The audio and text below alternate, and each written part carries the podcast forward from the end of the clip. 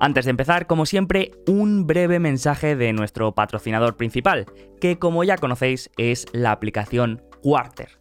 ¿Y para qué sirve esta aplicación? Pues tan simple y tan necesario como poder estar al día de todas las empresas que más te interesan. Y encima, hacerlo como si escucharas un podcast. Porque con la app Quarter puedes tener acceso a todos los audios, transcripciones y presentaciones de resultados de cualquier empresa en los mayores mercados del mundo. Descárgala ya en tu móvil y descubre las novedades de empresas que han publicado resultados recientemente como Netflix, Interactive Brokers o Procter ⁇ Gamble. La aplicación es totalmente gratuita y está disponible tanto para dispositivos Apple como Android. Y ahora ya sí, empezamos.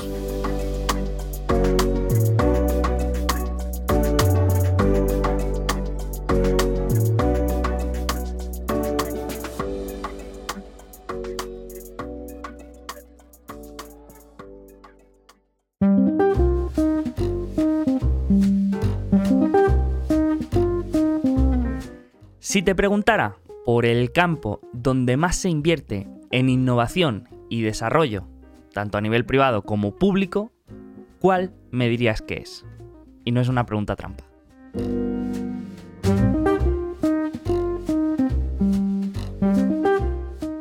Si has pensado en robótica, machine learning o inteligencia artificial, te has ido un poco lejos. El campo donde más se invierte es el de la medicina en equipamiento, medicamentos, estudios, tratamientos. Miles de millones se destinan cada año a buscar nuevas soluciones y mejoras a los problemas de salud que sufrimos.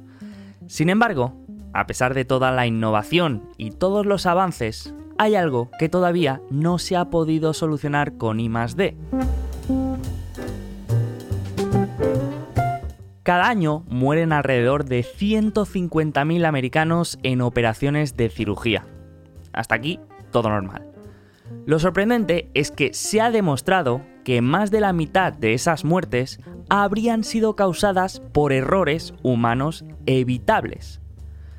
Y eso que no se me ocurre un campo donde metas más especialistas por metro cuadrado que en un quirófano. Tienes un anestesista, un cardiólogo, un cirujano, enfermeros, instrumentistas, circulantes, personas que han dedicado como mínimo la mitad de su vida a ese trabajo, pero que aún así cometen errores. Esta es la tesis principal del libro The Checklist Manifesto. El autor es Atul Gawande, un popular cirujano, y al ver estos números decidió introducir el uso de checklists para tratar de reducir las tasas de error. Según él, había dos tipos de errores, los de desconocimiento y los de comportamiento. Los de desconocimiento son aquellos que podríamos considerar inevitables. Simplemente pues es la falta de algún medicamento para solucionar ese problema o el desconocimiento de una técnica en una cirugía compleja.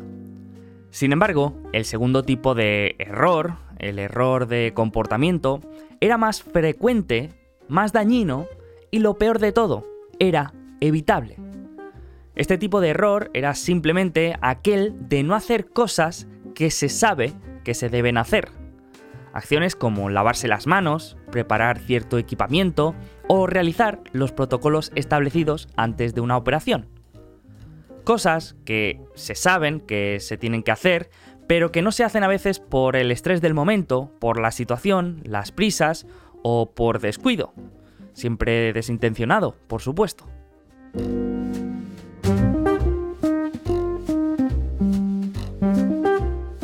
Después de introducir el uso de las checklists y la mejora de procesos en su hospital, Atul Gawande consiguió una reducción del 36% de complicaciones en las operaciones de cirugía y un descenso del 47% en las tasas de mortalidad durante operaciones.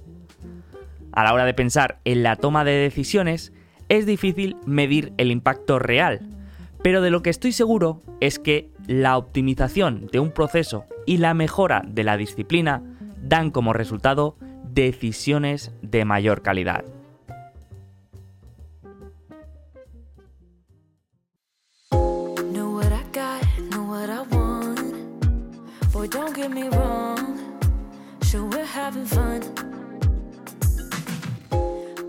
Y precisamente de checklist y de cómo tomar decisiones de mayor calidad, voy a hablar en este episodio, comentando algunas ideas del libro de Michael Shern, The Investment Checklist.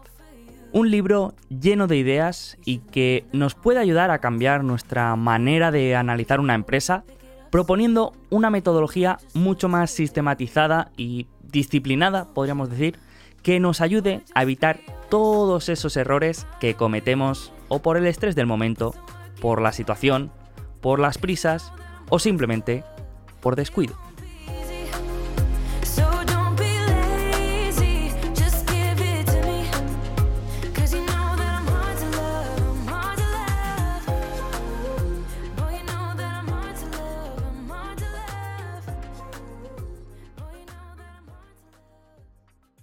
Tanto si llevas tiempo gestionando tu dinero como si acabas de empezar, estoy seguro que en alguna ocasión has cometido algún tipo de error. Todos cometemos errores. Pero no todos los errores son iguales. Si pensamos en algún deporte, como el tenis, por ejemplo, podemos ver dos tipos de errores que cometen los jugadores. Por una parte tendríamos los errores forzados y por otra parte los errores no forzados. Con los errores forzados no podemos hacer gran cosa. Ahí es cuando el contrario te tira la pelota muy esquinada o con mucha velocidad y llegas a darle quizá, pero en una posición muy incómoda y acabas fallando. Pero los errores no forzados son los que llamamos evitables. Son aquellos en los que el tenista se encontraba en una posición cómoda, con una pelota fácil, pero aún así la envía fuera o a la red por intentar ajustar demasiado, por falta de concentración o por lo que sea. Y cuando hablamos de inversión podemos pensar en una situación parecida. Muchas veces cometemos errores inevitables, como puede ser que una compañía caiga por culpa de un virus que le obliga a cerrar sus tiendas, y eso pues no lo podríamos predecir, pero a veces también cometemos errores no forzados, es decir, errores que podríamos haber evitado. Aquí podríamos encontrar errores como el de invertir en una empresa que quizá no entendíamos bien cómo funcionaba, ni cómo generaba ingresos, ni quién eran sus competidores o sus clientes. Y de esto precisamente es de lo que habla el libro de Investment Checklist, de todos estos errores que podemos evitar si establecemos un proceso de inversión más sistemático y menos emocional. Y aunque el título del libro es La checklist de inversión, la idea no es tener una lista de tareas que ir tachando sin más. La idea del libro es la de reducir el riesgo de inversión asegurándonos que entendemos bien lo que estamos haciendo. Al final es prácticamente imposible eliminar el riesgo. Pero si entendemos mejor las empresas cuando las analizamos, es más probable que acabemos tomando mejores decisiones. Por lo tanto, no vamos a encontrar checklists del estilo ¿Tiene la empresa más dinero en banco que en deuda? Ok. ¿Tiene la empresa un margen de beneficio superior al 10%? Ok. No. Nos vamos a encontrar preguntas que nos van a obligar a pensar. Preguntas que nos van a hacer reflexionar sobre si realmente entendemos las particularidades de esa inversión o si hay información relevante que estamos pasando por alto. Así que vamos a hacer un pequeño resumen de algunas ideas y de los pasos que se mencionan en el libro y también de alguna de estas preguntas que nos van a obligar a pensar y al final del episodio compartiré mi checklist de inversión personal, pero solo a los que lleguen al final. El primero de los pasos que yo recomiendo es lo que llamaría la checklist de el primer filtro. Esta no aparece en el libro, pero me parece interesante. ¿Por qué creo que puede ser interesante esta checklist? Pues porque el universo de inversión es prácticamente infinito. Tenemos a nuestro alcance muchísimas empresas que podríamos analizar, millones de activos financieros que podríamos valorar, pero, aunque nuestras alternativas son infinitas, nuestro tiempo y nuestros recursos son muy escasos. Así que aquí lo que queremos es establecer un filtro rápido para eliminar todas aquellas alternativas que no están alineadas con nuestra filosofía de inversión o con nuestras capacidades. Por lo tanto, aquí deberíamos establecer una serie de preguntas que podamos responder de manera rápida, enfocadas a descartar esa alternativa. Y estas preguntas para cada inversor van a ser diferentes.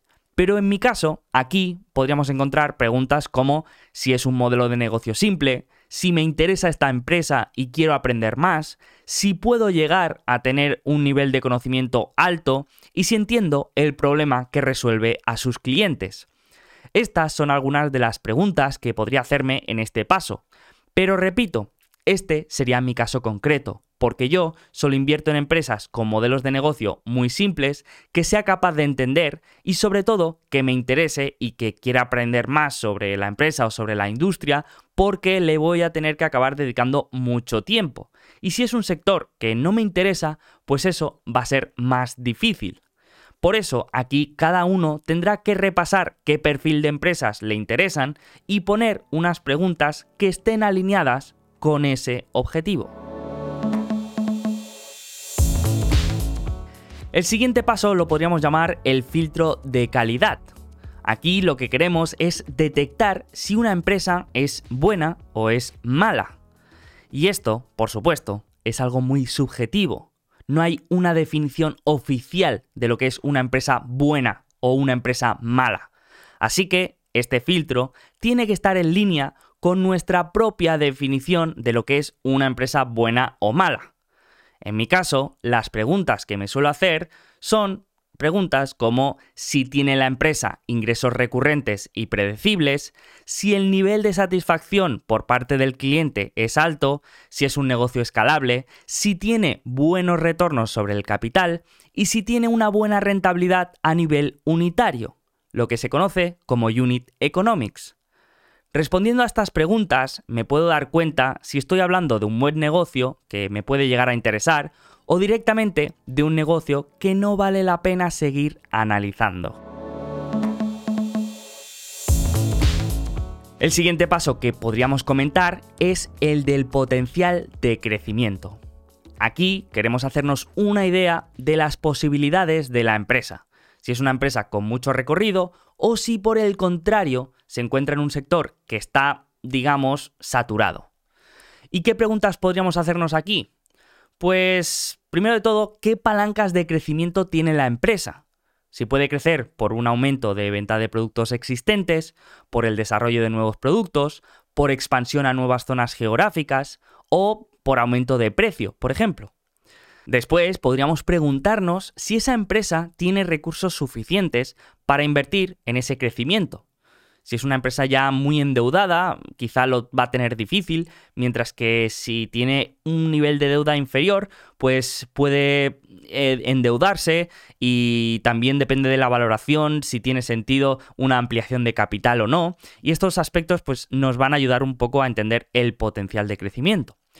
Otro factor importante es el del mercado. ¿Cuál es el tamaño de ese mercado? Puede ser el tamaño actual o el tamaño al que, puede desarrollar esa empresa, porque en muchos casos nos encontramos eh, mercados nuevos o que todavía están en desarrollo. Y por último, aquí quiero entender si es un sector con vientos de cola o con vientos de cara. Es decir, si le va a ir bien en los próximos años a nivel general, a nivel de industria, o es un sector o un producto que no va a ir tan bien y que tiene ciertos factores en contra. Con estas preguntas podemos entender mejor en qué situación se encuentra la empresa y en qué dirección puede ir a futuro. Pero este crecimiento va a depender también de otro factor muy importante, que es el entorno competitivo. Y es que rara vez una empresa es la única que quiere crecer en ese sector o en ese mercado. Normalmente hay varias empresas con ese mismo objetivo. Así que el siguiente filtro es el de las ventajas competitivas. Conociendo mejor las ventajas competitivas de una empresa, podemos entender mejor las probabilidades de éxito a futuro. Así que este filtro es muy importante. Y aquí podríamos hacernos preguntas como, por ejemplo, si la empresa tiene una marca reconocible o si es una empresa con activos singulares difíciles de replicar. Después podremos pasar a ver si es un producto con unos altos costes de cambio, es decir, que para el cliente suponga un alto esfuerzo cambiarse a otro producto. También podríamos hablar de ventaja en costes, si es una empresa que puede producir ese producto a un menor coste que la competencia. Y por último también podríamos hablar si tiene efecto red y el producto aumenta de valor cuantos más usuarios tenga. De esta manera podemos entender mejor la probabilidad de que esta empresa, por una parte, defienda los beneficios que genera hoy y por otra parte, que pueda generar más beneficios en el futuro debido a esa posición de ventaja respecto a sus competidores. Y por último, otro filtro muy importante es el de la valoración. Tenemos que recordar que el riesgo de una inversión en una empresa no es lo buena o lo mala que sea la empresa o lo bien o lo mal que lo haga esa empresa durante el tiempo que tú tengas esas acciones. El riesgo de una inversión es el precio que pagas por esa empresa. Puede que comprar una empresa de calidad más baja sea una buena idea de inversión, mientras que comprar Apple, que puede ser una de las mejores empresas a día de hoy, sea una mala decisión porque se encuentra en un precio muy alto. Por eso, este filtro de valoración es tan importante. Y aquí queremos entender las expectativas que hay sobre la empresa, las expectativas que descuenta el mercado, y por otra parte, la rentabilidad que podemos eh, obtener nosotros como inversores según los resultados que estimamos que genere la empresa. Entonces aquí podríamos hacernos las siguientes preguntas. La primera de ellas es si creemos que tiene el mercado unas expectativas altas sobre esta empresa. Después, si por el contrario las expectativas son bajas, podemos entender por qué son bajas y generar nosotros una opinión contraria. Después, si la empresa sigue infravalorada durante mucho tiempo, puede aprovechar esa situación para recomprar acciones, por ejemplo, o se va a ver penalizada porque es una empresa que necesita levantar capital continuamente. Después, si la empresa liquidara, es decir, si vendiera todos sus activos y pagara todas sus obligaciones, ¿cuánto quedaría para los accionistas? Y por último, mm, una pregunta para entender si existe opcionalidad, es decir, fuentes de ingresos quizá con poca probabilidad, pero que el mercado no está teniendo en cuenta. Bueno, pues estas son algunas de las preguntas que suelo hacerme yo y de las que también habla el libro de Investment Checklist, pero hay muchas checklists más. Hay una checklist para valorar la industria, otra para el equipo directivo, otra para hacer un análisis de contabilidad, otra para tener en cuenta riesgos a evitar, y otra, por ejemplo, con un filtro psicológico y emocional antes de tomar decisiones. Pero hay muchas más. Evidentemente, en un episodio no las puedo comentar todas, pero a todos los que estáis suscritos a la newsletter de Alfa Positivo, os voy a dejar este fin de semana una herramienta con todas las checklists que he comentado y otras muchas más. Así que, si te interesa y no estás suscrito, tienes enlace en la descripción de este episodio. Y con esto acabo, espero que te haya gustado y que si todavía no usabas checklist, que como mínimo le intentes dar una oportunidad y la intentes aplicar a tu proceso de análisis para ver cómo funciona. Así que aquí lo dejo, muchas gracias como siempre por estar al otro lado y que tengas una feliz y rentable semana.